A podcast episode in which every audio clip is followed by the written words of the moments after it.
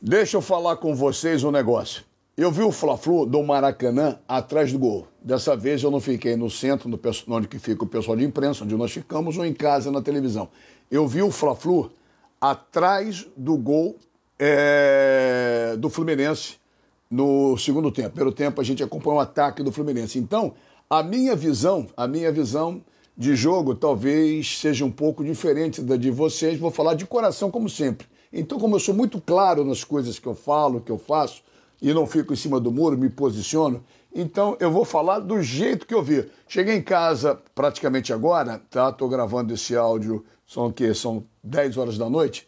É, eu tô cheio de pó de arroz, não sei se dá para ver braço, camisa, achei ótimo. Foi, foi uma tarde muito legal, independente da derrota do Fluminense. Primeiro, eu gostei demais da atuação do Fluminense, gostei mesmo.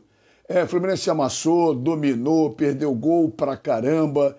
É, e no final acabou sendo é, é, é, é, abatido pelo mesmo veneno que nós fazíamos com o Flamengo em anos anteriores. O Flamengo atacava, atacava, no final nós ganhávamos. E dessa vez foi rigorosamente o contrário. Outra coisa, o goleiro do Flamengo, Hugo, resolveu nessa partida ressuscitar. Ressuscitou, ressuscitou no jogo contra o Fluminense. Mas independente dessas coisas, eu gostei da movimentação, gostei da atuação, gostei da entrega. E por que nós não vencemos? Nós não vencemos por quê? Por duas razões. Primeiro, que o Hugo resolveu agarrar.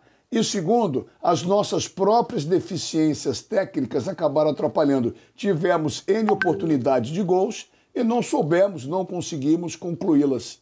Então a gente falhou no arremate final e o apenas um senão de um jogador. O David Braz não sabe sair jogando, acabou saindo jogando, errou a jogada e entregou a paçoca ao Flamengo. Dali acabou surgindo o gol. Mas de qualquer maneira, uma atuação legal, convincente, bacana mesmo, orgulhoso do Fluminense pela movimentação. Não ganhamos por isso, pela boa atuação do goleiro do Flamengo e também e também pela nossa falha nas conclusões e erros individuais.